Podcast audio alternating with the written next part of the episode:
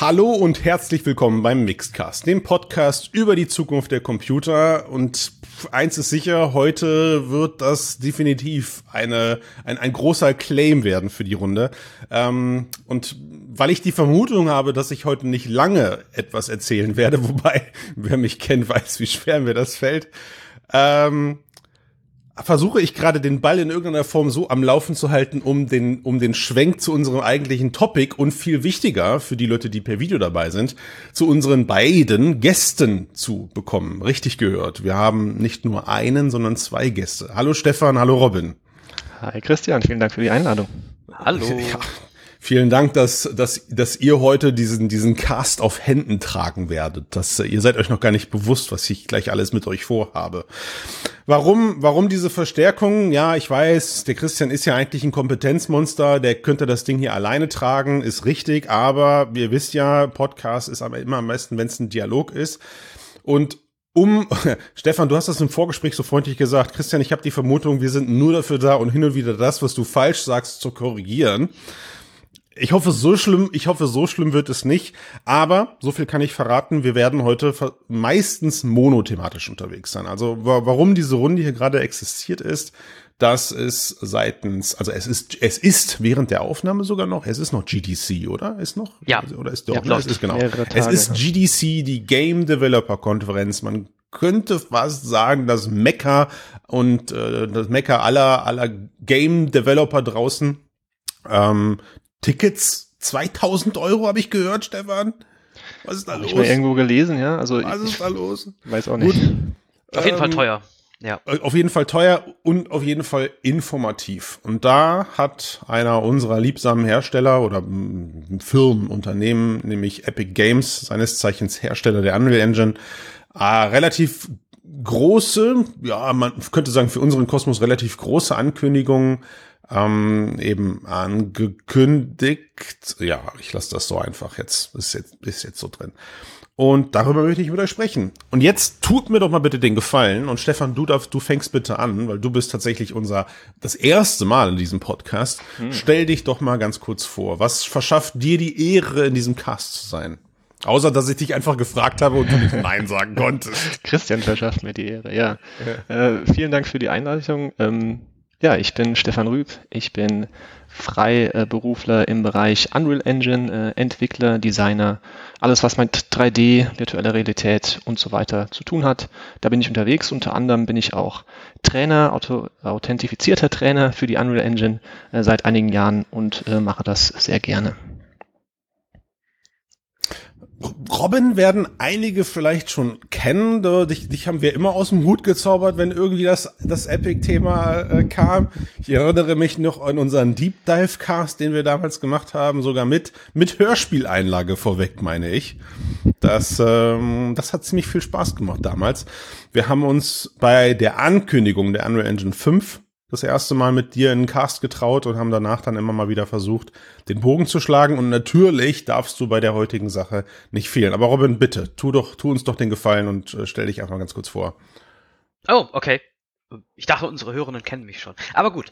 Äh, Robin Hasenbach, ähnlich wie Stefan, ich bin auch autorisierter Trainer, seit mehreren Jahren im Trainingsgeschäft unterwegs, bin also Ausbilder für Unreal Engine Entwickler komme aber im Vergleich zum Stefan eher aus der technischen Seite, also wo Stefan Rüb, der sich gerade vorgestellt hat, eher von der Design-grafischen Seite äh, kommt, bin ich eher von der Programmier-technischen Seite unterwegs. Und, aber eher auch Generalist.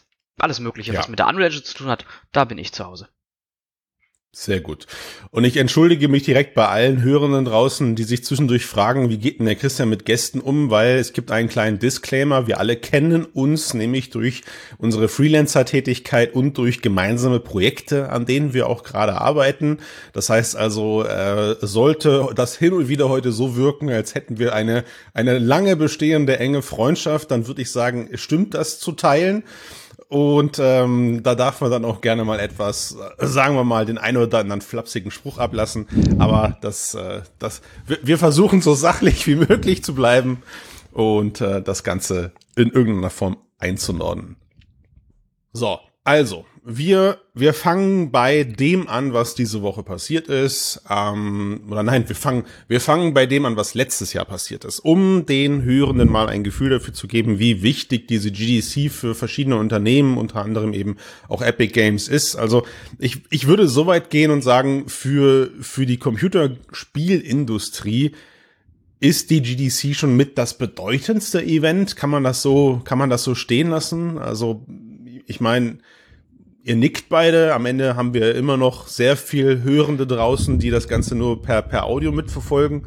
Also ich, ich würde sagen, letztes Jahr hat Epic Games dort Unreal Engine 5 veröffentlicht, announced. Das heißt also ja, eigentlich so dass das Flaggschiff der, der Spieleindustrie haut das Flaggschiff des, der Spiele- und des Spieleindustrieprogramms raus, äh, im Sinne einer, einer, ja, Robin, von einer 4 auf einer 5, was ist das? Einer, das ist dann eine, eine Hauptversionierung, eine. Das keine, nennt sich Ma Major Version, aber ein, ja. Ja, so, ne? Eine Hauptversionierung, ähm, also kann man so sagen. Groß, so. Und Jetzt ist es so, zwischen Unreal Engine 4 und Unreal Engine 5 lagen dann schon ein paar Jährchen. Es war also klar, dass es jetzt dieses Jahr in, in, der Form nichts Neues geben wird. Jetzt ist es schon so, ich weiß, ich verletze eure Ehre. Wir sind jetzt mit der Ankündigung auf der GDC bei der Unreal Engine 5.2 und auch die hat viele coole neue Features. Äh, Stefan, bei, bei mir ist nur hängen geblieben, äh, läuft jetzt auch auf Silicon Apple PCs, fertig kompiliert. Also ich muss mir, ich muss mir meine Apple-Version nicht mehr selber backen. Ja, das auch unter anderem. Ähm, das war aber, wurde aber nicht auf der GDC angekündigt, sondern war einfach auf der Roadmap so gestanden. Was auf der GDC angekündigt wurde, waren vor allem Workflow-Optimierungen und Dinge, die vorher schon, wenn ich das jetzt, also korrigiere mich gerne, Robin, wenn ich das jetzt ähm, so ein bisschen falsch darstelle, also aus meiner Sicht sind das Sachen, die vorher schon funktioniert haben und jetzt optimiert wurden oder den Workflow ein bisschen verändert haben. Also Stichwort wäre hier äh, prozedurale Platzierung von Assets in deiner Welt. Da hatten sie eine Demo gezeigt äh, von so einer Waldumgebung, wo dann automatisch Felsen mit irgendwelchen Baumstämmen platziert wurden und diese Baumstämme haben sich dann automatisch orientiert an den umgebenden ähm, Dingen, die dort auch in der Welt waren. Solche Dinge sind dann eben vorgestellt worden. Und im Bereich Animation, ähm, Stichwort die Meta-Humans, die die Unreal Engine ja schon ähm, auch letztes Jahr angekündigt hat und nutzbar gemacht hat, kostenlos. Ähm, dort gab es schon länger die Möglichkeit, über ein unterstütztes iPhone mit dieser Face-ID-Kamera ähm, Gesichtsanimationen über eine App live aufzunehmen. Diese werden dann live in dein Unreal Engine-Projekt reingestreamt und äh, du kannst dann quasi sprechen, irgendwelche Mimiken machen ähm, und das wird dann quasi live äh, in deinem Projekt angezeigt und kann aufgenommen werden. Das wurde jetzt auf der GDC insofern vorgestellt, dass ähm, man das jetzt vorher aufnehmen kann, separat diese Files dann reinladen kann und diese noch besser bearbeiten kann und mehr Kontrolle über das Ganze hat. Gut, also das heißt, für Menschen, die viel in der Unreal Engine entwickeln, geht da, da geht das Herz auf, weil man bekommt mit, dass die Engine sich weiterentwickelt und äh, nicht einfach nur mit irgendwelchen ich nenne es mal ganz provokativ Schnickschnack, sondern sinnhaften Workflows. Jetzt muss ich natürlich, ne, ich habe mir das Ding ja auch angeguckt, ich musste so ein bisschen schmunzeln teilweise. Ja, dann, dann stellen sie da, ähm, was waren das, diese, diese Bergassets stellen sie dann plötzlich in so eine leere Szene oder in eine teilbestückte Szene und dieses, dieser Berg, der schmiegt, schmiegt sich dann nahtlos da ein, also die Texturen werden drumherum irgendwie automatisch angepasst. Links und rechts wurden dann sogar zwei, drei umgekippte Bäume noch hingesetzt und mit dem vorherigen Level Asset verbunden. Also klar ist das mit Sicherheit alles gerade cooler und besser und, und, und noch nuancierter, aber manches davon war dann irgendwie auch schon mal gesehen, fand ich. Ne? Also gerade so prozedural generierte Welten, ja, ich, ich weiß nicht, wann ich das, wann ich zum ersten Mal Speed Tree gesehen habe, aber das ist lange her, lange, lange her, ja, wo es hieß, hey, wir haben hier eine Technik entwickelt, mit der ich automatisch über eine riesige Open World Bäume setzen lassen kann und das Ganze nach, nach, nach, nach, nach einer so pseudo-simulierten äh, Situation. Also das heißt, der, die Engine rechnet so ein bisschen, wie, wie würden Bäume in einer solchen Umgebung wachsen, auf welchen Höhenebenen und bla, bla, bla, bla, bla, bla, bla, bla. Und irgendwie, wie gesagt, irgendwie für mich war gefühlt vieles davon so, ja, nice, aber jetzt mal unter uns gesprochen, in, in welchen Situationen kommt sowas denn dann am Ende auch zu tragen? Also sind das nur die AAA-Studios, die davon profitieren, weil sie jetzt irgendwie das nächste Open-World-Ding zusammenfläzen? Weil das Ziel dahinter ist klar. Computerspiele werden mit diesem grafischen Anspruch immer komplexer zu erstellen. Ne? Und es ist ähm, teilweise ja dann auch schlimmerweise äh, Perlen vor die Säue, wenn ich in einem schnellen Shooter durch ein Waldgebiet laufe und mir nicht einmal die Mühe mache, die tollen Steine anzugucken. Also ist es nur, nur sinnvoll, diese tollen Steine in irgendeiner Form möglichst automatisiert dahin fläzen zu lassen. Aber findet, wie, wie oft glaubt ihr, finden, finden solche Workflows dann am Ende tatsächlich auch Bedeutung? Das kommt natürlich ganz auf das jeweilige Entwicklerstudio an, aber auch auf das Projekt, auf das Produkt, was hinten rauskommen soll. Ich denke aber schon, dass das ein sehr wichtiger Aspekt ist, dass wie auch gezeigt wurde äh, auf der GDC, kleine Bereiche immer noch teilautomatisiert oder händisch platziert werden. Gerade, ich sag mal, die Bereiche, wo du auch langsam mit der Kamera dich bewegst, wo du stehen bleibst, wo du innehältst.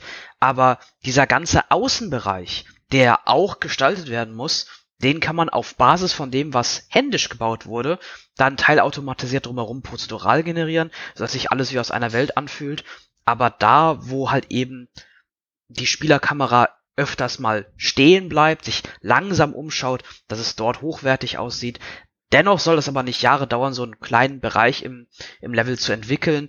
Deswegen eben diese Teilautomatisierung, dass auf Regelbasis, die halt eben programmiert werden müssen, ähm, dass dann eben die, die, die ja, Umgebung automatisch generiert wird anhand dieser Regeln. Und ich glaube, ähm, um auf den Punkt mit den Regeln nochmal einzugehen, ähm, es ist ein ganz gutes Beispiel, was Sie auch gezeigt haben. Wie Robin gesagt hat, es gibt den kleinen Bereich, in dem du dich vielleicht langsam bewegst, wo vielleicht auch deine Hero Assets unterwegs sind. Ähm, und wenn du den gestaltest, basierend auf irgendwelchen Ressourcen, Inspirationen, Moodboards, was auch immer, definierst du ja auch automatisch schon Regeln. Zum Beispiel diese umgefallenen Bäume, die man da gesehen hat. Und äh, wenn man diese Regeln händisch erstmal definiert hat, kann man diese dann relativ einfach hoffentlich umsetzen in ähm, Regeln für diese prozedural platzierten Assets. Und mhm. das prozedurale Platzieren, das gab es in Unreal auch schon früher. Ich denke, dass es jetzt einfach noch ein bisschen detaillierter möglich ist. Also genau. Okay. Wahrscheinlich ist also, auch das Aufsetzen einfacher. Ähm, das wurde jetzt auf der GDC nicht ganz so gut gezeigt, aber also solche Regeln ließen sich früher schon programmieren, aber aufwendig und jetzt eben durch dieses ganze Regelwerk um die Regeln drumherum wird es einfach leichter, wow. diese Regeln zu definieren. Wir haben Regeln für die Regeln. Also auf, ja, lass uns noch fünfmal das Wort Regeln äh, erwähnen, dann haben wir hier den, den, den Cast mit den meisten Worterwähnungen zum Thema Regeln. Also wie gesagt, ich ich kann, ich komme absolut aus einer Zeit, bei der ich mir gut vorstellen kann, wo es wo ich solche Sachen gerne gesehen hätte. Ja, also bin jetzt kein Rennspiel-Fan, aber wenn man so an Rennspiele denkt, wo links und rechts einfach nur Pappe am Ende der am am, am Seiten am Seitenrand der Strecke war oder sowas, dann hätte man sich natürlich da ein paar mit paar mehr Details gefreut und wenn ich die in der Zukunft prozedural generieren kann über solche sehr coolen Mechaniken, dass es nicht nach jeden, nach, nach 10 Metern oder bei 150 Stundenkilometern gleich aussieht, total bei euch. Wenn ich jetzt aber so weit gehe und an den Skyrim denke und Gott bewahre, wir schleppen dieses Ding immer noch seit 15 Jahren mit, also ich warte darauf, dass es bald für die nächsten Smartwatches erscheint. Aber tu mir gerade mal so, als würde Bethesda an einem, an einem Nachfolger tatsächlich arbeiten, weiß, angekündigt ist das Ding dann, dann tut's mir ein bisschen weh, dass ich mir vorstelle, dass man zwar ja Hero, Hero-Bereiche schafft und dann am Ende sagt, so, und jetzt füll mir den restlichen Bereich einfach nur irgendwie auf, weil ich der Meinung bin, man gibt da halt schon viel, viel aus der Hand, äh, um, um dann ja vielleicht ein interessantes Level-Design mit sich zu geben. Aber ich ich schließe das für mich ab, wenn man es am Ende nicht merkt oder wenn es eine 80%-Lösung ist und die Leute dann am Ende anfangen, das Ganze nochmal fein zu tunen und froh darüber sind, dass sie aber so einen ersten Bereich schon mal automatisiert erstellt bekommen haben, so what? Dann bin ich dem Ganzen offen. Aber es sorgt immer so dafür, dass mir solche Sachen als, als Gamer, der ich ja irgendwo noch sein möchte, erstmal Angst macht, dass wir demnächst halt gleich aussehende Welten haben. So, ja. Hm. Gut, aber Darüber wollten wir eigentlich gar nicht sprechen, weil jetzt sind wir der Podcast über die Zukunft der Computer. Das ist unser Claim. Und wir befinden uns hier in einem Format, das sich überwiegend natürlich über VR, AR, KI hatten wir jetzt. Ja, das äh, kommt immerhin auch nicht zu kurz. Aber, aber was uns hier natürlich und auch unsere Hörer und Hörerinnen brennend interessiert, ist das Thema Metaverse.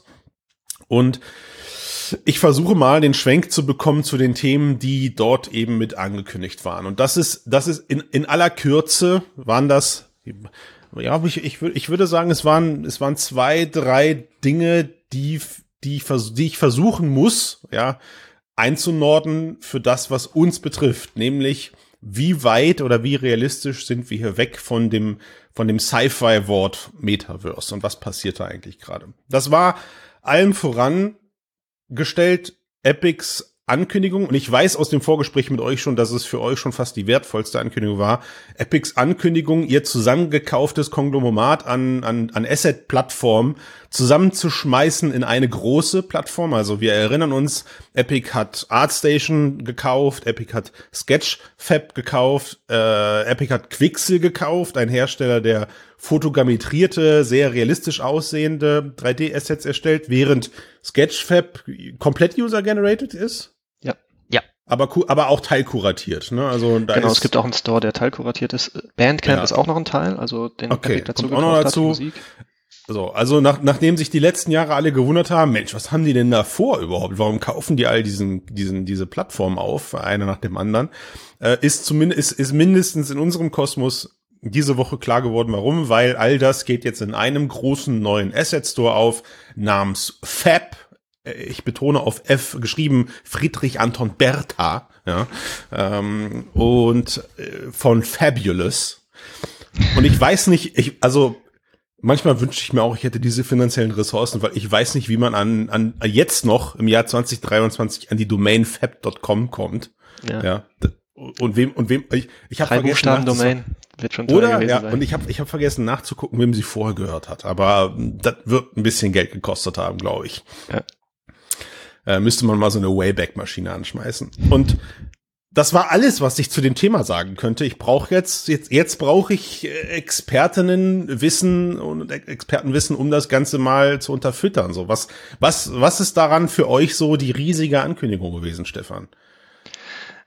Also die riesige Ankündigung war vor allem, ähm, also es ist ja so eine Art Monopoly-Move gewesen, ne? zu sagen, erstmal wir kaufen alles auf und dann machen wir einen Store, in dem ihr das alles kaufen könnt. Und äh, Kritiker würden jetzt wahrscheinlich sagen, ah, okay, und dann wird das alles nur noch für die Unreal Engine verfügbar, weil Epic Games ja auch die Unreal Engine ähm, herausgibt. Aber äh, sie sind ihrem Motto treu, äh, treu geblieben, zu sagen, es ist alles offen, wir können das mhm. äh, nach wie vor für alles verwenden. Ähm, es spielen viele Punkte damit rein. Also letztendlich ist das Ganze jetzt ein Store ähm, oder wird ein Store, es ist ja noch nicht äh, 100% verfügbar ähm, in dem du Assets kaufen kannst, die du vorher in dem Unreal Engine Marketplace kaufen konntest zum Beispiel. Dort gab es Assets, die spezifisch für die Unreal Engine entwickelt wurden. Dann wird es die Assets geben, die es auf Sketchweb zu kaufen und auch kostenlos herunterzuladen gab. Ähm, und dann wird es auch ähm, die Quixel Megascans geben und eben auf ArtStation die 3D-Assets und äh, von Bandcamp Musik, so wie sich das Ganze darstellt. Das Interessante daran wird jetzt aber, dass du aus diesem Store einmal ein Asset kaufen kannst, sei es jetzt zum Beispiel ein Quixel Megascan oder was auch immer, den du vorher vielleicht nur für die Unreal Engine verwenden durftest, lizenztechnisch, das nun aber, so angekündigt, für alle Engines oder alle 3D ähm, DCCs verwenden könntest. Also du könntest das mhm. dann in Maya reinschmeißen und mit V-Ray rendern oder du mhm. kannst das in dein Game reinschmeißen, was in Unity, Unreal, Godot oder was auch immer entwickelt wird. Mhm. Und das ist. Meine, du hast jetzt gerade, du hast jetzt gerade das magische Wort gesagt, lizenztechnisch. Ja, also das heißt, ähm, vor, vor allem, also während ich vorher in der, in der, im Unreal Marketplace mir mein Asset gekauft habe, durfte ich es lizenztechnisch für diese Engine benutzen. Ähm, Robin, ich habe mit dir gestern im Vorgespräch schon herausgefunden und dieses Asset konnte ich mir dann so eben auch im Unity Store bitte nochmal kaufen, weil ich wollte es eventuell ja lizenztechnisch nochmal benutzen. Ähm, du hast selber gesagt, du hast mit ein paar Content Creatern gesprochen, die sind nicht ganz so glücklich über diese FAB-Ankündigung gewesen, weil sie ja diesen Kauf eben so weit demokratisiert, dass ich eventuell nicht mehr davon partizipiere, dass meine Assets demnächst zweimal gekauft werden, weil ähm, eben Studios oder Entwickler dieses Asset auch zweimal unterschiedliche Engines eben verwenden würde. Aber gib mir doch mal bitte eine Einschätzung, Robin, wie, also wie oft passiert denn das? Ich verstehe deine Sorge und ich verstehe auch die Sorge der, der, der Menschen, mit denen du dahinter gesprochen hast, aber wie realistisch ist denn das, dass ich als Studio ein Asset zweimal kaufe für zu unterschiedliche Engines? Also tatsächlich, ähm, mal ganz abgesehen von den Lizenzierung, vom, Liz vom Lizenzierungsaspekt passiert das nicht so häufig. Ja. Ähm, wenn man ein, ein, ein Projekt in äh, einem Tool entwickelt, dann wird man auch höchstwahrscheinlich in diesem Tool bleiben. Allerhöchstens dann noch von einem Offline-Renderer in einer Realtime-Engine, in der Game-Engine wechseln oder dazwischen irgendwie arbeiten. Aber dass man jetzt ein Asset für ein Projekt oder für eine Anwendung äh, in mehreren dieser Tools simultan äh, benutzt, ist eher selten. Aber ähm, wenn man das Ganze dann auf Jahre betrachtet, ähm, viele ähm, Studios sind ähm, dabei, mehrere Game Engines einzusetzen. Vielleicht sind sie auch gerade im Wandel von einer Game Engine in eine andere Game Engine. Dann ist das nicht selten so, dass sich bereits jahrelang in vorigen Prozessen äh, so ein kleines Sammelsurium an Assets in äh, einem Marketplace angehäuft hat und nun wechselt man den Marketplace auf eine andere Engine, auf ein anderes Tool, müsste dort eigentlich aus Lizenzgründen ähm, viele dieser, dieser Inhalte nochmal kaufen. Und genau da mhm. kommt die Sorge meiner Kollegen her, die du gerade schon eingangs erwähnt hattest, äh, dass halt eben äh, viele dieser Content Creator ihren, ihren Content für mehrere Plattformen anbieten mit dem Gedanken, okay, das biete ich hier für 10 Euro an, geht dort für 10 Euro weg und das gleiche Asset mit wenig Veränderungen oder im Prinzip genau das gleiche, nur vorbereitet für ein anderes Werkzeug, biete ich dort nochmal für 10 Euro an, in der Hoffnung, dass es dort Schnittmengen gibt von Leuten, die das zweimal kaufen werden, was auch entsprechend bisher öfters mal der Fall war. Es ist nicht, es ist nicht häufig passiert, aber es ist passiert. Nicht, mhm. also es ist, es ist nicht wegzu äh, ähm, reduzieren. Gut, und aber, genau, aber jetzt, aber und genau das fällt mit Fab halt eben weg. Es gibt keine dieser Schnittmengen mehr, sondern es gibt einen Store und hm. das vielleicht auch da mal noch ein ganz anderer Aspekt, der viel wichtiger ist. Das ist gerade ein massiver Angriff durch, von Epic Games auf andere Stores. Ich sag nur auf den Unity Asset Store, denn hm. die Konditionen für Anbieter, aber auch für Käufer sind somit in Fab besser als im hm. eigenen Unity Asset Store was äh, ich würde sagen, ein ähnliches Ausmaß annehmen kann wie der Epic Game Store zu Steam. Nur halt eben für Entwickler. Aber der ist doch auch immer noch diversitär, oder? Also ich glaube, der Epic Game Store ist jetzt auch gerade ein Geldgrab eher für Epic Games. Vielleicht ist es halt wirklich ein Long-Term-Ding, ein Long, Long, Long-Term-Ding. Ne? Ähm, aber jetzt, jetzt muss man natürlich dazu sagen, jetzt hast du gerade viel über diese Lizenzierungsthematik gesprochen. Ich, ich, ich höre da so ein bisschen, klar, äh, höre ich da natürlich ein bisschen Frust aus, aus unserer, aus unserer hm, Freelancer-Branche heraus, ja. Ähm, aber irgendwo versuche ich dich jetzt dazu zu bringen, zu sagen, dass das doch aber eigentlich nichts Schlechtes ist, weil ich meine, was da gerade passiert ist, ist, man hat beschlossen, wo man, wo man, wo vorher die Leute dadurch Geld verdienen bekommen, dass ich mir den linken und den rechten Schuh getrennt kaufen konnte, wurde jetzt entschieden, pass auf, du musst aber immer beide kaufen, weil du brauchst am Ende beide, oder? Und das ist ja was, das ist ja was Gutes. Ja, okay, funktioniert nicht ganz. Hat sich in meinem Kopf geiler angehört, diese Analogie. Also, ich meine, äh, pass auf, wir, wir alle, wir alle haben immer mal wieder uns in Diskussionen verloren, wie wichtig eigentlich offene Formate, offene, offene Schnittstellen sind. Und ähm, jetzt fällt natürlich im, gerade im Bereich Metaverse immer wieder diese, diese Begriffe wie USD, das USD-Format oder auch GLTF und eben nicht ein Asset in einem Unreal Package oder in einem Unity Package zu kaufen, weil ich es jetzt eben für zwei unterschiedliche Engines benutze. Und ich finde es irgendwie erstmal gut, dass durch solche wirtschaftlichen Entwicklungen die Leute dazu gezwungen werden, ihre Assets demnächst eh in nicht proprietäre Formate bereitzustellen. Äh, und so läuft es meiner Meinung nach am Ende eben in Anführungszeichen nur noch darauf hinaus, dass ich tatsächlich mir über das Lizenzrecht im Klaren sein muss. Oder verstehe ich das falsch? Ich glaube, also da sind zu wenige Details noch offen, wie sie es ja. technisch tatsächlich umsetzen. Wir hatten es ja gestern auch schon mal so ein bisschen besprochen. Ähm, diese Und gestern waren unsere Hörer nicht dabei, ne? ja, ja, genau. Deswegen möchte ja. ich kurz nochmal zusammenfassen, was du jetzt gerade gesagt hast mit den Formaten, ähm, die irgendwie versuchen, ähm, übergreifend über verschiedene Programme hinweg gut zu funktionieren und sich da ein Standard etabliert. Ähm, das ist ja auch schon jahrelang ähm, eine Entwicklung, die aber noch nicht abgeschlossen ist, so wie das ja. bei vielen Bereichen eben so ist. Und ich glaube, es wird vieles zusammenkommen. Einerseits das Sketchfab ja schon heutzutage, wenn du dort ein 3D-Asset hochlädst, und ich muss auch hier nochmal kurz sagen, wir sprechen die ganze Zeit gerade nur über 3D-Assets, mhm. weil ähm, über Blueprints, die man im Marketplace kaufen kann, oder Materials, die mit Unity so gar nicht kompatibel sind, können wir aktuell noch gar nicht sprechen, weil wir noch nicht wissen, wie sie das technisch lösen. Ja. Ähm, aber Sketchfab macht das aktuell zum Beispiel schon so, wenn du dort ein 3D-Asset hochlädst, in zum Beispiel einem FBX-Format, was relativ gängig aktuell ist, dann konvertiert Sketchfab das automatisch auch in ein GLTF, in ein USDZ und so weiter. Und dann kann man, wenn man das zum Runterladen anbietet, dieses eben auch in den schon konvertierten Formaten herunterladen. Und ich denke, diese Technik, die dort im Hintergrund zum Einsatz kommt, wird weiterentwickelt für den Fab Store. Dass ja. man dort auch vielleicht ähm, ein bisschen der Arbeit abgenommen bekommt. Ja.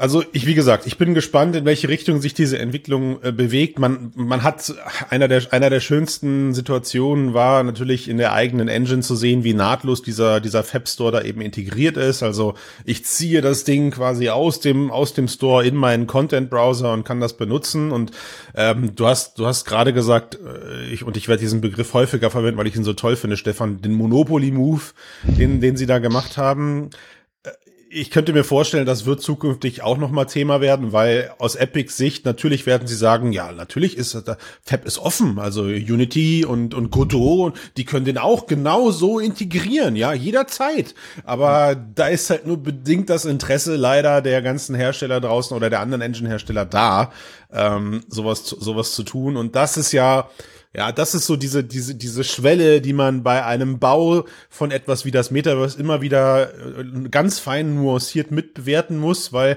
wir sind gerade leider, leider, ich sag's ganz bewusst, leider halt immer noch an einer Schwelle, wo, ähm, wo jedes Unternehmen in irgendeiner Form natürlich versucht, seine seine Sachen zu etablieren, seine Sachen zum neuen Standard zu machen oder seine Dinge zu dem durchzusetzen, wo, an dem man übermorgen in, in einer quasi Monopolisierung nicht mehr umherkommt. Und ohne da ausschweifen zu werden, der, der Besitzer oder der Besitz, der Besitz eines 3D Blueprint, also Programmier, Programmier Puzzlestücke, ja, äh, und Audio einer, einer Audiodatenbank ist natürlich, also müssen wir uns nichts vormachen, aber das ist natürlich ein Dreh- und Angelkreuz für etwas wie das Metaverse. Und es geht noch viel weiter als das, Christian.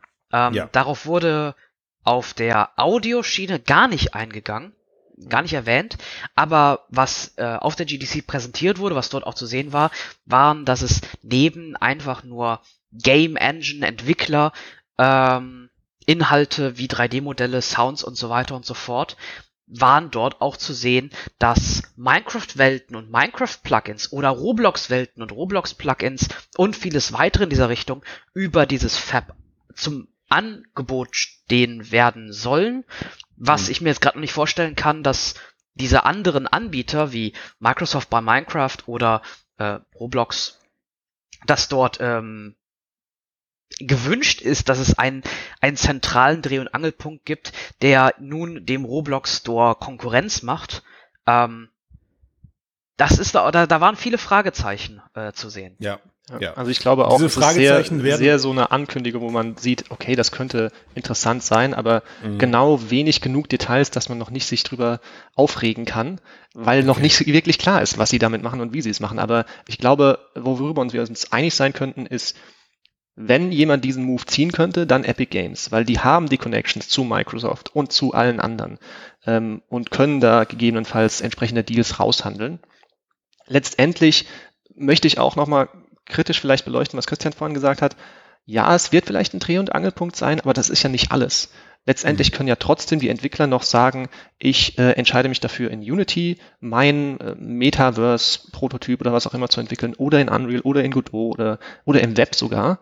Ähm, ich glaube, es ist einfach nur ein Bauteil, wo Epic sich Klar. stark positionieren möchte. Und sie werden nicht Klar. der einzelne Player da, einzige Player dort bleiben, aber sie sind direkt mal als sehr großer Player in diesem Markt Ja, ähm, also wir können, da, da stimme ich dir natürlich vollkommen zu. Das große Stichwort in Kombination mit dem Metaverse ist ja immer die Interoperabilität. Also das heißt, dass ich äh, von von einem von einem Spiel in das nächste, von einer Welt in die nächste wandern kann und meine Assets, meine meine Stats mitnehme, sich der Grafikstil vielleicht eben verändert, aber ich eigentlich gar nicht mehr mitbekomme, ob ich jetzt gerade in einer Unity oder in einer Unreal Engine oder in einer Webanwendung rumhüpfe, sondern für mich ist es einfach nur der Wechsel von einer in die nächste Welt. Und da gehört schon deutlich mehr zu, als ein USD-Format äh, durch meinen Fab Store durchzuboxen. So, das ist, da muss noch eine Menge mehr passieren. Und von daher ja, das Ding ist wichtig, aber es ist am Ende zum hoffentlich, zumindest hoffentlich schätze ich das richtig, am Ende, am Ende hält es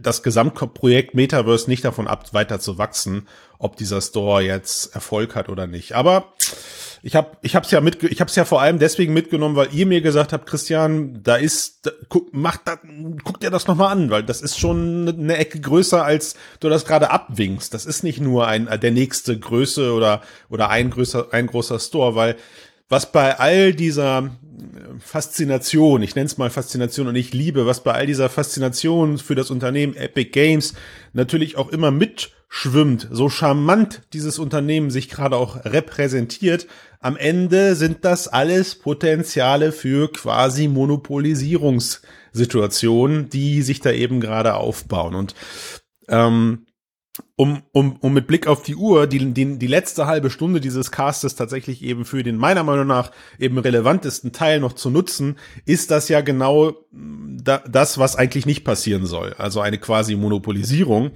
Und da war eine Ankündigung dabei, die, boah, da, also an der, an der bin ich also sagen wir mal so, während, während euch hat das Gefühl kalt gelassen, wir haben uns das Ding ja zusammen angeguckt und ich bin, ich bin ausgeflippt.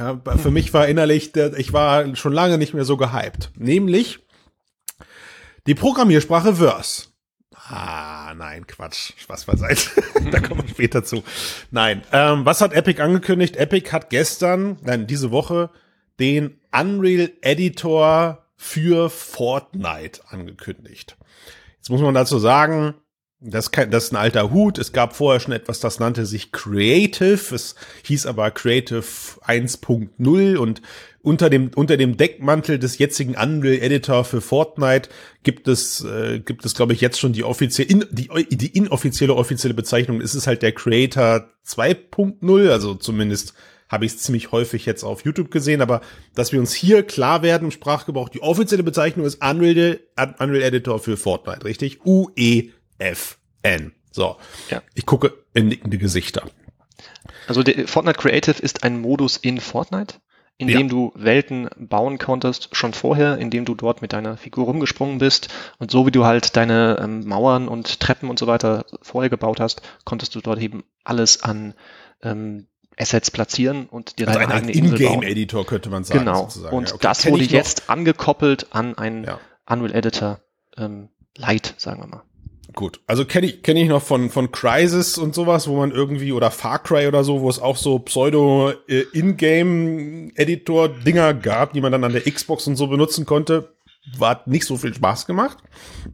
Und korrigiert mich, um äh, das um das mal einzu um das mal einzu Norden, diese, diese, gerade auch dieser, dieser Fortnite Creator 1.0 war, für was habe ich den genutzt? Also ich habe dann da meine Assets platziert und dann konnte ich das Level hochladen und mit Freunden spielen oder, oder genau. was ist da dann passiert? Genau. Ja, du konntest so, auch Welten bauen und dort konnten Leute Spiele spielen, äh, die du ähm, dort generiert hast mit äh, sehr simplen ähm, Triggern, ähm, Buttons ja. und so weiter.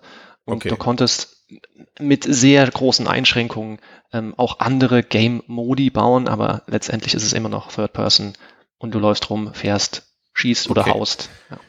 Das ist, das ist gut zu wissen, weil jetzt ist, jetzt ist Folgendes passiert. Du hast gerade gesagt, eine Unreal Engine Lite ist jetzt eben rausgekommen, wurde jetzt eben angekündigt. Und ähm, ich muss aufpassen, dass wir Robin nicht zu sehr entzürnen, weil ich, ich, wir hatten unsere, wir hatten unsere Momente jetzt die letzten Tage in der Diskussion über dieses Ding und deswegen freue ich mich auf diese Diskussion. Ähm, es ist, es ist schon so, äh, fasse ich das richtig auf, wenn ich sage, okay, wenn auf der linken Seite der, der ursprüngliche Creator ist mit seinen sehr eingeschränkten Funktionen und, und irgendwo am Ende befindet sich dann Unreal Engine 5 5 mit all ihren komplexen Systemen, dann ist irgendwo in der Mitte, also wir, wir nehmen mal äh, die Zahl 1 und wir nehmen auf der anderen Seite, also 1 ist der Unreal ist, ist der Fortnite Creator und 10 ist die Unreal Engine, dann ist wo auf dieser wo auf dieser Strecke befindet sich jetzt das UEFN? Also ist es wirklich auf der 5 oder ist es also Robin, wo, wo würdest du das Ding hinpacken? Also, so, ich habe ich hab mich jetzt sowohl mit Fortnite wie auch mit dem äh, Unreal Editor für Fortnite befasst.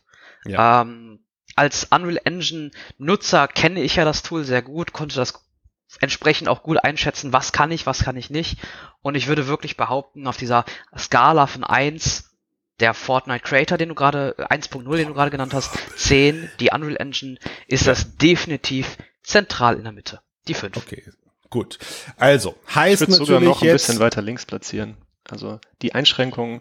Längs war eher so Richtung vier dann, ja, habe ich jetzt, ich hab Also, ich würde eher so sogar, sogar vier sagen. Also, von den Einschränkungen, okay. die du im Editor hast, die sind schon recht stark, aber vielleicht äh, ist die Definition da ein bisschen anders. Gut, dann, aber ich glaube, es ist eher auf der. Es macht ja nichts. Aber wir nehmen für wir nehmen für die Ausgangssituation nehmen wir mal die vier mit, weil das mhm. gibt ja ist ja auch cool. Das gibt ja immer Luft nach oben, ja Potenzial, über das man gleich sprechen kann. Aber im Kern heißt das, äh, mit, mit, mit Öffnung dieser Woche, mit dem Herunterladen der Unreal Engine für Fortnite bekomme ich eine ja beschnittene Form der Unreal Engine 5. Ich kann ähm, nicht so tief programmieren, was einfach Grund dafür ist, dass ich eben Fortnite in seinen Grundzügen nicht umprogrammieren soll. Deswegen ist dieses Teil beschnitten. Aber ich kann jetzt eben deutlich komplexere, deutlich umfangreichere Level, man könnte schon fast sagen, vielleicht auch ganze angepasste Spielmodi kreieren und kann sie sofort ohne große komplexe Vorkenntnisse in Fortnite vertesten. Ist das so? Das ist, das ist genau richtig. Und dir stehen dabei auch noch sehr viele der Profi-Werkzeuge aus der Unreal Engine zur Verfügung. Zum Beispiel das Control Rig oder der Sequencer. Zwei Teile der Unreal Engine, mit denen man animieren kann, mit denen man seine Spielfiguren und Inhalte animieren kann. Ähm, aber auch ganz andere, wirklich diese Profi-Werkzeuge, die in so einem In-Game-Editor wie Fortnite Creative 1.0 überhaupt nicht machbar waren. Ja, ja. Stichwort auch äh, Landscape äh, Editing. Du hast da auch das eingeschränkt, aber die Möglichkeit eben, wie du in der Unreal Engine eine Landschaft erstellst, da gibt es einen bestimmten Bearbeitungsmodus für. Diesen kannst du auch im Unreal Editor für Fortnite benutzen. Den Modeling Mode gibt's auch mit etwas Einschränkung. Also es ist schon so, dass man das Gefühl hat, ähm, Entwickler, die das nutzen, sollen so ein bisschen rangeführt werden an die Unreal Engine für, für Kinder quasi, aber ja. ähm, dann quasi den das nächsten Schritt leichter machen können. Okay, aber, es ist, aber, aber wie gesagt, es ist am Ende, das muss man schon sagen, es ist schon komplex. Also ich glaube, so ja, sich, ja, da, sich da rein zu, sich da reinzuschmeißen und zu sagen, so, ich baue jetzt hier, ne, äh, ich mache jetzt hier meine, also ich glaube, Assets zusammenschubsen geht natürlich recht schnell. Das Asset zusammen hat, das hat auch früher schon gut funktioniert, indem ich mir eben in dem ersten Creator meine, nicht ich, aber die Leute, die das genutzt haben, eben ihre Level zurechtgeschoben haben. Ähm, der, der wirklich für mich spannende Teil ist ja mit den Dingen, die, die dann da eben präsentiert wurden. Also, dass ich Dinge bauen kann, die am Ende nahezu gar nicht mehr nach Fortnite ausschauen. Natürlich, ich habe ich hab Stand heute immer noch meine Third-Person-Kamera und ich habe aus vielen Gründen auch immer noch mein kleines Fortnite-Pip Püppchen, was äh, eben im zentralen Bildpunkt meines Bildschirms da eben rumhüpft.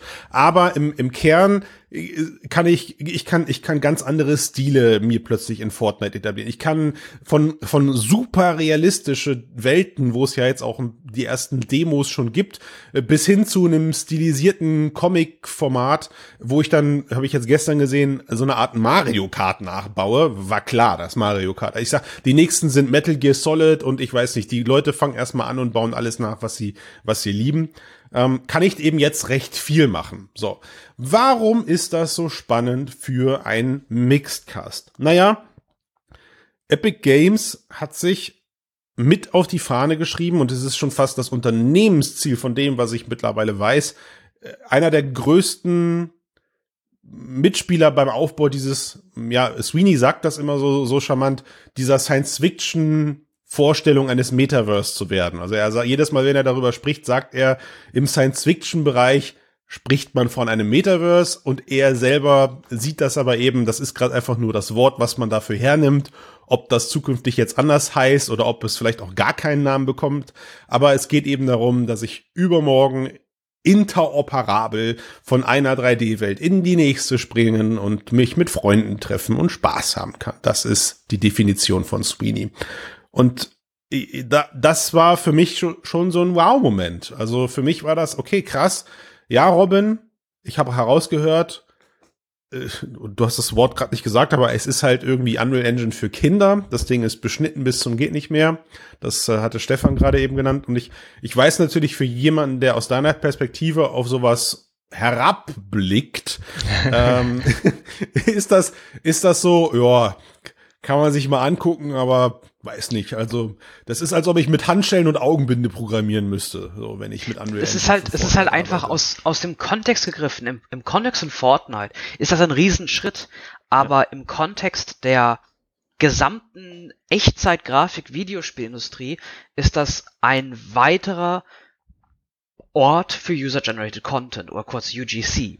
VR-Chat zum Beispiel bietet seit 2017 die Möglichkeit, mit Unity jeden x-beliebigen Content, jede Welt, jeden Avatar, jeden Spielmodus, den man gern bauen möchte, dort mhm. zu etablieren. Äh, genauso bei anderen Videospiel-Modding. Auch mit der Unreal Engine gibt es bereits sowas wie den Unreal Editor für Fortnite. Den gab es schon 2017 für Robo Recall, für den Bus Simulator 2018, für die cool. Äh, Militärsimulation Squad.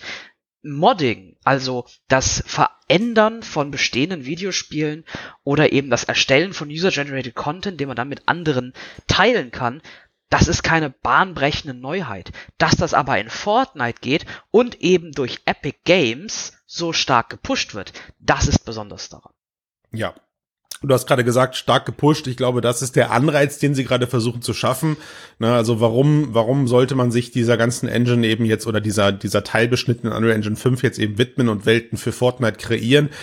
Ähm, ist, also Epics Ziel ist es, wie du gerade sagtest, User-Generated Content zu pushen und in die, in die, in die Breiten zu geben. Ich meine, das Tolle daran ist mit der Zahl, mit der sie geworben haben, ist, man hat wie viel? 500 Millionen aktive Player ja, aktive User, die, die meine Welten oder meine Game Modes oder ich meine, angefangen von einem Story, ich kann jetzt kein Resident Evil nachbauen, aber ich kann zumindest anfangen, ein Level zu bauen, was, was kleine Rätselaufgaben besitzt und von A nach B mich führt. Ich kann irgendeine kleine Story, vielleicht so so ein Story-Nugget oder sowas da reinbauen und später dann vielleicht über ein zweites Level den nächsten Teil meiner Story veröffentlichen. Und die eigentliche Motivation dahinter ist, und das war mehr oder weniger, ich fand ein, ein fetter Paukenschlag. 40 Prozent der Gesamteinnahmen des Unternehmens Epic Games, wovon wahrscheinlich 39,9 Prozent aus Fortnite kommen und die restlichen durch irgendwelche Engine-Lizenzierung an, äh, an Studios, äh, ist es aber, ist es, diese, diese 40 Prozent Unternehmenseinnahmen werden komplett ausgeschüttet an diese Creator Community, und man ist sich noch nicht ganz klar, oder ich bin mir zumindest noch nicht ganz klar, über welchen Schlüssel, aber es hat halt eben damit zu tun, wie häufig und wie lange meine Welten gespielt werden. Und danach werde ich dann halt eben ähm, vergütet. So. Das klingt natürlich erstmal geil. Jetzt weiß ich aber, Stefan, ich, ich drop mal gerade hier ein Geheimnis, das keiner weiß. Du hast natürlich auch ein Album auf Spotify. Du bist auch Musikproduzent und hast da eine sehr schöne Analogie gezogen. Wie, also bist du schon zweistellig mit den Einnahmen, die du jeden Monat aus Spotify generierst oder, oder musst du zweistellig jeden Monat zahlen, damit dein, dein Herzensprojekt da online bleibt? Ja, also ähm, das ist tatsächlich eine ganz gute Analogie. Man kann es im Prinzip so sich überlegen. Ähm, bei Spotify ist es ja so, dass die Nutzer einen monatlichen Beitrag zahlen. Ähm, der kann variieren, je nach ähm, Abo, was man da abgeschlossen hat. Und äh, von diesen Einnahmen behält natürlich Spotify ja auch einen großen Teil.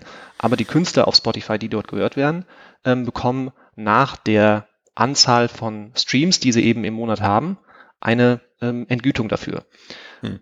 Und leider ist es eben so, dass wenn du als Nutzer von Spotify jetzt, keine Ahnung, ähm, je, dein, äh, den Monat lang nur, keine Ahnung, die, die Punk-Rock-Playlist hörst, und noch nie von Ed Sheeran gehört hast zum Beispiel, dann kriegen die Künstler, die du hörst, nicht den Anteil von dir, sondern über den gesamten Nutzerbereich von allen Nutzern von Spotify. Die Leute oder die Künstler, die am meisten gestreamt werden, die bekommen von allem Geld diesen Anteil. Und dementsprechend wird halt ein Ed Sheeran zum Beispiel, der sehr viel gestreamt wird, auch von dem Geld bezahlt von Leuten, die ihn niemals gehört haben. Und das ist ein gewisses, eine gewisse Ungerechtigkeit, die Künstler da verspüren. Ähm, und da ist eben die Frage, wie das jetzt bei Fortnite läuft. Ähm, wir haben gestern ja auch schon mal so in der kleinen Runde überlegt, wie ist es denn, wenn jetzt ein großer Streamer wie ein Ninja oder sowas sagt, okay, ich baue mir jetzt meine Ninja World oder Mr. Beast. Ähm, die haben natürlich schon ein Following und ziehen das dann da rein. Mhm. Kriegen die dann einfach mega viel Geld, weil die eh schon bekannt sind? Oder gibt es eine Möglichkeit von Epic Games zu sagen, ja, wir kuratieren das, weil das wollen sie sowieso machen und äh, geben dem Ganzen auch eine gewisses ähm, einen gewissen Push in eine Richtung, wo Balancing man das dann irgendwie, sozusagen, meinst du, ja. ja. Bisschen mehr zeigt oder sowas in Spotlight gibt, was auch immer. Hm, ich könnte, ich könnte mir vorstellen, dass es ihnen ziemlich egal ist, weil am Ende wollen sie, wollen sie Traffic auf den Fortnite-Servern haben ähm, und da jetzt noch irgendwie so eine Art Balancing reinzubringen, dass sie sagen, okay, also du bist jetzt aber Mr. Beast und hast halt eben, ist ein gutes Beispiel, ja, ich glaube, der, der ist, was die Zielgruppe angeht, er hatte ja sein Fortnite-Event sogar schon. Gab's genau, ja er hat auch einen eigenen Skin und so, ja, ja. Ne, genau, also das ist, das ist natürlich schon so, du wirst jetzt aber nur mit 0,2 mit Faktor 0,2 verprovisioniert oder sowas, während wir bei anderen irgendwie einen anderen Faktor anwenden.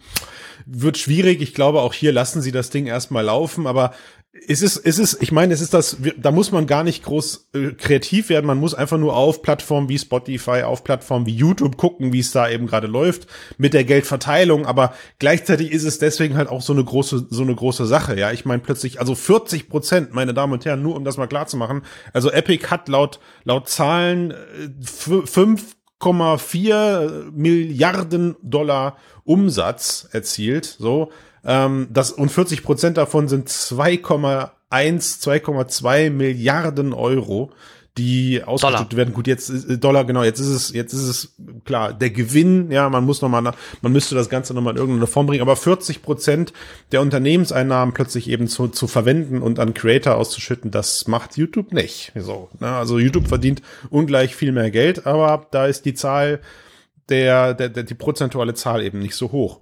Das liegt aber Und vor allem daran, dass halt Fortnite Epic Games da gerade noch am Pushen ist. Es ist noch in der Wachstumsphase. Das werden, hm. das werden die vermutlich auch nicht jahrelang machen. Diese 40 Naja, das ist ja, also das, ich, ich versuche diese Diskussion möglichst nach hinten rauszuschieben, aber das ist ja generell die große Gefahr, die man bei diesem Unternehmen gerade sieht. Also vieles, vieles ist aktuell noch durch Sweeney, hm, glaube ich, gesteuert, weil Sweeney irgendwie, weil ist ein Ehrenmann, ja. Sweeney ja. ist Ehrenmann und äh, die Engine ist kostenlos. Ich habe, ich habe sehr, sehr großzügige Provisionierung, wenn ich mein Spiel in den Epic Game Store packe.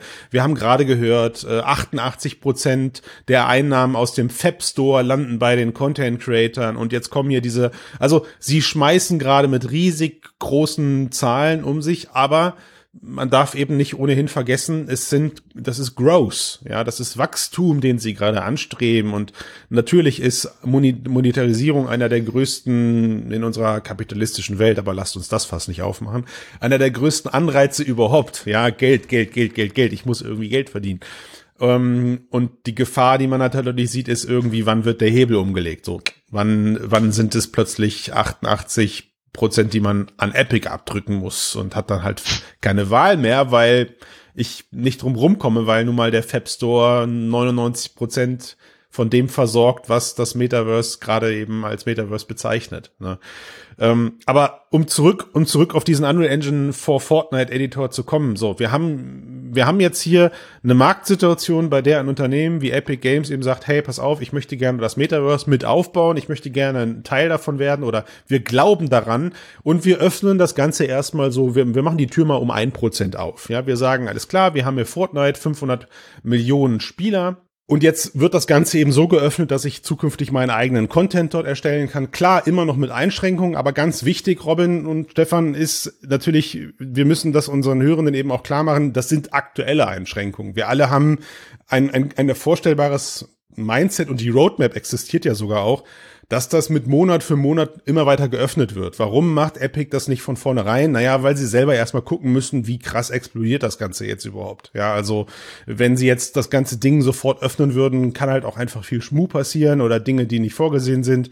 Und diese Baby-Steps, die man da jetzt geht, sind äh, A, erstmal ein eigener Sicherheitsmechanismus und aber auch eine, eine, Form von Kontrolle, die sie sich halt eben damit geben. So, ähm, ist das Gleiche, was ich gerade gesagt habe, aber egal.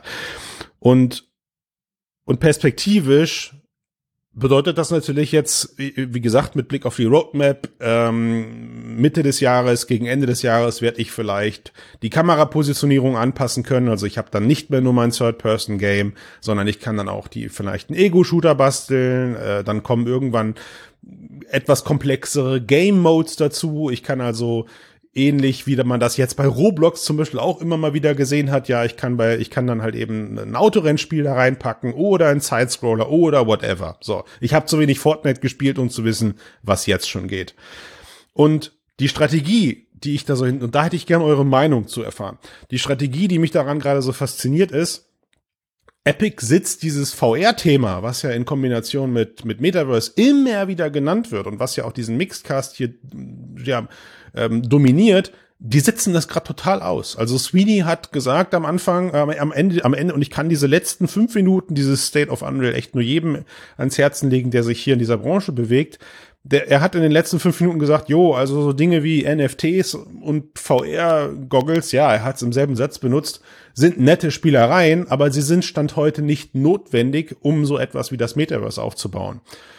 Und das ist natürlich, wow, das ist eine krasse Aussage, die krass polarisiert zu dem, was ein Meta, was ein HTC, was all die Brillenhersteller draußen gerade eigentlich gerne hätten, nämlich ein Metaverse, was, ja, laut ihrer Aussage nur in VR funktioniert. So.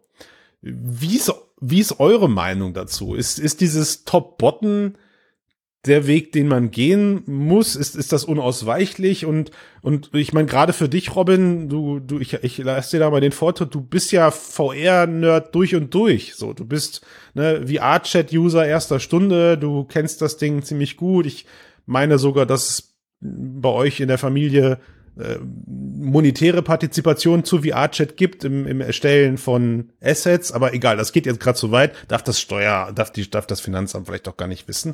ähm, aber wie ist das jetzt für dich, wenn jemand wie Sweeney sagt, pass auf, das Metaverse gibt's erstmal jahrelang, jahrelang ohne VR? Also im Prinzip hat er damit recht, meiner Meinung nach. Also hier ganz polarisierend und äh, Disclaimer, meine Meinung äh, Achtung, die kommt jetzt. Äh, es ist nicht notwendig für ein Massive Multiplayer Online Social Hub, dass dieser ausschließlich in VR erlebbar ist. Ich glaube, VR ist ein wichtiger Bestandteil davon, den man aber auch nachträglich einfügen kann. Du hast ja gerade selber schon gesagt, wir, wir, es öffnet sich gerade für Fortnite ein Prozent die Tür und in den nächsten drei Jahren vielleicht von ein Prozent auf zehn Prozent wird dieser Spalt immer weiter geöffnet. Und ich denke, irgendwann im Rahmen dieser Tür, die sich da metaphorisch öffnet, ist da auch ein VR-Support mit drin. Aber in diesen ersten paar Prozent dieser Türöffnung brauchen wir noch kein VR, sondern wir brauchen eigentlich viel mehr diese Sichtbarkeit, diese Aufmerksamkeit für das Thema ähm, und wenn man es sich immer vollwirft mit ja, einschränkenden Technologien wie zum Beispiel VR-Brillen, die ja extra Hardware voraussetzen, die extra Kosten verursachen, sondern wenn man sich mit dem kleinsten gemeinsamen Nenner, jeder hat eine Spielekonsole, ein Smartphone oder ein PC, und Fortnite ist eh schon äh, auf sehr, sehr vielen PCs installiert, ist eh schon, wird sehr viel genutzt. Wenn man da also nicht ähm, VR als das muss platziert, sondern das kann irgendwann mal, dann ist das natürlich ein viel größerer Türöffner, wo wir wieder bei dieser Metapher sind, die du gerade so schön genannt hast. Ähm, natürlich macht das Sinn, dass ein Hardwarehersteller wie HTC zum Beispiel von der ganz anderen Perspektive kommt. HTC möchte VR-Brillen verkaufen und nutzt die Software als Vehikel für den Verkauf und die Verbreitung weiterer Hardware, während halt eben ein Softwareunternehmen wie Epic Games überhaupt keine Ambition hat, Hardware zu verkaufen, sondern das Ganze auf Softwarebasis löst. Und ich denke, am Ende des Tages werden diese beiden Welten einfach von beiden Seiten sich annähern und überlappen, aufeinandertreffen. Ähm, aber das ist nur meine Meinung. Vielleicht mag Stefan dazu auch noch was sagen. Gerne, ja. Ich, ich stimme dir in, in Teilen zu. Ich glaube nach wie vor, dass einfach äh, das große Problem ist, dass jeder jeder Player überhaupt in dieser ganzen ähm, Welt eine eigene Defin Definition vom Metaverse hat und das immer noch dieses Buzzword ist, was ja Tim Sweeney auch so ein bisschen thematisiert hat. Ähm, und wie Robin schon gesagt hat, jeder blickt da einfach eine, aus einer eigenen Perspektive draus. Ein Hardware-Entwickler guckt natürlich, ja, das Metaverse wäre cool, wenn du es halt sehr immersiv erleben kannst mit meiner coolsten VR-Brille. Jetzt kauft ihr das neueste Modell. Ähm, und was Fortnite eben macht, ist, ähm, was Epic Games so ein bisschen überall versucht zu machen. Es demokratisiert, es öffnet Türen für möglichst, möglichst viele. Ähm, wie Robin schon gesagt hat, wenn du überlegst, auf wie vielen Plattformen Fortnite läuft, das läuft ja. auf einer Nintendo Switch, das läuft auch auf einem Smartphone, aktuell nicht auf iPhones, vielleicht irgendwann wieder. Aber ähm, die Möglichkeit, da eben viele Nutzer zusammenzubringen, ist einfach schon da. Ich denke, die werden das jetzt erstmal als Framework nutzen und ich weiß auch gar nicht, ob das Endgame Fortnite bleiben wird. Also das Endgame fürs Epic Metaverse, sagen wir es mal so. Ich glaube, mhm. Fortnite ist jetzt ein super Spielplatz oder eine Sandbox, wo man das ausprobieren kann. Und die Learnings, die sie dann machen, können sie sehr wahrscheinlich recht einfach auch in eine komplette separate Applikation bauen.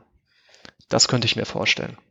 Und dafür noch da, um da anzufügen, mhm. hat Tim Sweeney ähm, seine seit 2016 in Entwicklung befindende neue Programmiersprache auf der GDC auch vorgestellt, die mhm. jetzt auch in dem Fortnite, äh, Quatsch, Unreal Editor für Fortnite äh, erstmals genutzt werden kann.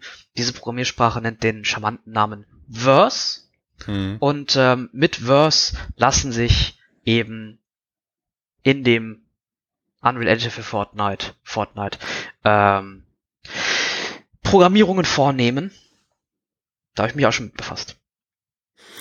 Also die, die, die Sache, die ich da halt am wenigsten einnorden kann, ich meine, diese Sprache heißt ja mit Verse, also die Namens, der Namens ist nicht von der Hand zu weisen ich, ich versuche gerade noch für mich herauszufinden, warum braucht etwas wie das Metaverse eine neue Programmiersprache. Ja, ich meine, irgendwie meine Vorstellungen reichen von, ja, die muss halt noch einfacher und noch zugänglicher sein und vielleicht hat sie sogar, weiß ich nicht, vielleicht lässt sie sich KI programmieren und denkt ein bisschen mit oder so. Aber ich habe gestern äh, einen C++ Spezialisten aus meinem Netzwerk gefragt und habe gesagt, ey, helfen wir doch mal bitte ganz kurz, warum braucht es diese Programmiersprache? Welches Problem löst diese Programmiersprache, die nicht andere Programmiersprachen lösen können? Und seine Antwort war, Christian, es gibt keine Programmier, also alle, es gibt kein Problem, das nicht auch eine Programmiersprache von vor 40 Jahren schon hätte lösen können. Ja, es ist äh, so Programmiersprachen und und und dieser dieser Hype, dass das jetzt eine neue Programmiersprache ist, den den sieht er gar nicht so. Also die Geburt, ich habe das, ich habe ich habe das, ich habe versucht ihm abzuverlangen, über die Geburt einer neuen Programmiersprache zu sprechen und habe nur ein müdes Lächeln bekommen und habe gesagt, Christian, entspann dich mal, ja, das ist gerade nichts anderes als irgendeine weitere Abart ähm, und der Versuch, irgendwelche neuen Syntaxen und irgendwelche neuen Wege zu etablieren. Ja, das Ganze vielleicht über einen anderen oder vielleicht auch einfacheren Weg. Aber, und das ist ja der spannende Punkt, Robin, eine Programmiersprache hat ja nur dann Bestand, wenn sie auch genutzt wird. Und da sind wir am jetzigen Punkt noch gar nicht mal in der Nähe, um abzuschätzen, wie das Ganze passiert. Auch Epic selber ist, ich habe mir den Talk wirklich komplett gegeben, die Stunde, und das Interessanteste war eben die QA am Ende. Und auch da haben sie viel gesagt, nein, also natürlich bleibt Unreal Engine erstmal auch äh, Blueprint-tauglich und das Ganze wird koexistieren. Es geht darum, das Ganze zu, zu erweitern und da beginnt's für mich schon darüber nach, also ich glaube, die Diskussion wird uns überleben. Ja, ich glaube C++ und das wird uns überleben. Da wird die, nichts die Unreal aussterben Engine und da wird nichts in ersetzt. Der, die Unreal Engine ist so tief in C++ verankert, dass es nicht ja. wirtschaftlich bis technisch nicht machbar wäre, jetzt äh, von C++ auf eine alternierende Programmiersprache zu wechseln, zumal ja. Verse eine funktionale Programmiersprache ist, keine objektorientierte. Das heißt also, eine Portierung ist ausgeschlossen, aber und das ist das Interessante an Verse, es ist halt eben genau die richtige Programmiersprache für so kleine, in sich geschlossene Module, wie halt eben nun mal ein einzelnes Fahrzeug, ein einzelner Spielmodus, eine einzelne Waffe oder Objekt in einem großen allumfassenden 3D-Raum oder 2D-Raum und wie auch immer man das nennen möchte, in einem Spielplatz, wie Stefan es eben genannt hatte, mhm. ähm, weil eben keine externen Abhängigkeiten bei Verse äh, bestehen. Aber ja, du hast vollkommen recht, die Programmiersprache Blueprint und auch die Programmiersprache C++ wei bleiben weiterhin fester Bestandteil der Unreal Engine und ich sehe da Verse eher als eine weitere Programmiersprache, die dazukommt, nicht als eine, die etwas ersetzt. Gut. Mit ich glaube auch ein großer Ziel, Teil davon einfacher zu machen. Ich glaube, ein großer Teil davon ist, äh, dass ich glaube, dass so ein bisschen meine Idee bestätigt von dem Konzept, was Epic fährt, dass ähm, Fortnite erstmal das Framework außenrum wird und innerhalb diesen Frameworks kannst du ohne irgendwas groß kaputt zu machen mit Verse mhm. arbeiten und Dinge ausprobieren, Leute vielleicht auch so ein bisschen an die Programmierung als äh, Grundlage heranzuführen und dann vielleicht den Schritt zu wagen auf eine ich sage es jetzt mal ganz provokativ, echte Programmiersprache. Ähm, die Frage ist, ob das langfristig wirklich in, in dieser Skriptform bleibt. Ne? Ähm, wir hatten ja beide schon gesagt, Robin, ich hätte jetzt eher erwartet, dass etwas wie Blueprint in diesen Fortnite-Editor reinkommt, weil es eben grafisch ist, weil es sehr intuitiv auch sein kann. Vielleicht auch ja. das in beschnittener Form. Deswegen hat es mich gewundert, ähm, aus meiner Sicht, dass sie da jetzt Verse platziert haben. Aber sie werden ihre Gründe dafür haben und das wird vielleicht auch nicht ähm, der Weisheit letzter Schluss sein. Ich glaube auch, da, was das Thema angeht. Aber wie gesagt, es ist, also für mich ist es, für mich war es Grund genug, in diesem Cast mal darüber, darüber zu sprechen, weil äh, man immer wieder draußen die Diskussion führt, ja, das Metaverse als Gedankenspiel ist nicht, ist vielleicht für viele Leute nicht mal nur 3D. Ja, das Metaverse findet auf vielen Ebenen statt. Ähm, es ist, es ist eine, eine große Vernetzung von verschiedenen digitalen Medien. Ähm, und es geht auch nicht darum, dass das, was wir mit Fortnite jetzt haben, übermorgen das Metaverse ist, sondern es ist einer, einer der Faden, die gerade auf dem, die, die gerade draußen existieren, die sich am Ende irgendwann in der Mitte auf, in diesem großen Metaverse finden. Aber, und das, äh, das ist für mich eben der entscheidende Punkt. Ich glaube, was den Vorteil, den Epic gerade hat, ist, sie haben eine riesige Basis aus Nutzenden, die sich mit dem Thema 3D befassen und ein, ein gewisser Prozentteil davon wird sich jetzt vielleicht mit dem UEFN beschäftigen. Ja, wir, wir alle sind irgendwie aus irgendwelchen Gründen hier, weil wir irgendwann mal eine Engine aufgemacht haben. Ja, und ähm, ihr beide seid dran geblieben. Ihr habt euch durch dieses riesige Konstrukt damals durchgebissen. Ich bin nicht dran geblieben, außer dass ich mal ein paar Counter-Strike-Level zusammengeschubst habe. Ist nichts, ist, ist, konnte ich, ich hatte kein Verständnis dafür. Und deswegen ist es natürlich schön zu sehen, dass mit solchen vereinfachten Mitteln wie jetzt UEFN eventuell auch Leute eher motiviert sind, am Ball zu bleiben, weil das Metaverse kann am Ende nur durch ähm, User-Generated Content wachsen und ich glaube auch gedeihen, weil da einfach viele gute Ideen draußen existieren. Und von daher finde ich diesen Weg, den Epic gerade eben geht, unheimlich spannend und unheimlich ja würdig, den zu verfolgen und äh, im Blick zu behalten, weil die Leute, die jetzt schmunzeln und sagen, ja, süß, Fortnite, kloppt ihr euch mal weiter da die Köpfe ein, während ich hier am echten Metaverse baue. Die werden sich, glaube ich, manchmal, so meine, so meine Vermutung, die werden sich schneller umgucken als gedacht, wenn Epic nämlich dann nach und nach diese Tür, von der wir hier gesprochen haben, immer weiter öffnet und irgendwann eben nicht nur das Ganze sich anfühlt und aussieht wie ein Fortnite, sondern äh, etwas ganz Neues ist, etwas ganz Krasses, mit dem man vorher noch nicht gerechnet hat und von Leuten entstanden ist, die eben nicht aus 20, 30 gut, hoffentlich gut bezahlten ähm, Entwicklern und, und, und Studioangestellten eben besteht. Ja. Das ist der, der spannende Teil, der hier gerade passiert. Da wird eine Kom und es bringt, glaube ich, auch, ich glaube, das begeistert mich am meisten, es bringt auch äh, ein gutes Mindset in die heranwachsende Generation. So, die zwangsläufig noch mehr mit dem Metaverse zu tun haben als wir. So, ich merke schon, dass ich an vielen Stellen gerade zu alt für manche Sachen bin. NFTs sind vorher mir vorbeigegangen, aber ich habe das Gefühl, da habe ich auch nicht viel verpasst. Und äh, von daher bin ich gespannt. Gut, ich danke sehr für eure Meinung. Ähm, ich könnte mir vorstellen, dass, dass, wir diese Runde wiederholen müssen, weil wir stellen mit Blick auf die Uhrzeit gerade fest, vieles von dem, was wir sagen wollten, ist vielleicht gar nicht gesagt worden. Ähm, und äh, wir warten mal ab. Also, worauf ich euch beide hätte vorbereiten müssen, ist auf die Gnadenlosigkeit unserer Community, die solche Podcasts gerne zum Grund nehmen, sich in den Kommentaren an uns zu wenden und ihre Meinung kundzutun. Und äh, im besten Fall bekommen wir da guten, guten Gesprächsstoff für eine irgendwann nochmal nachgelegte Folge zu diesem Thema. Vielen Dank für eure Zeit und ja, viel Erfolg bei den Projekten, an denen ihr gerade arbeitet. Also für alle, die gerade zuhören, man kann euch beide buchen. Ihr seid Freelancer, ihr programmiert auch. Ja, kommen wir den, den Werbeblock schieben wir gerade noch ein. Wer also Bock hat, mit euch geile Unreal-Projekte äh, zu lancieren, der, der meldet sich bei mir. Ich verhandle mit euch dann die Provision. genau. Und genau. dann, dann geht's weiter. Dann du bist unser Pimp, der Unreal ja. Pimp. Bis dann. Vielen Dank. Bis dann. Danke Schön. dir, Christian.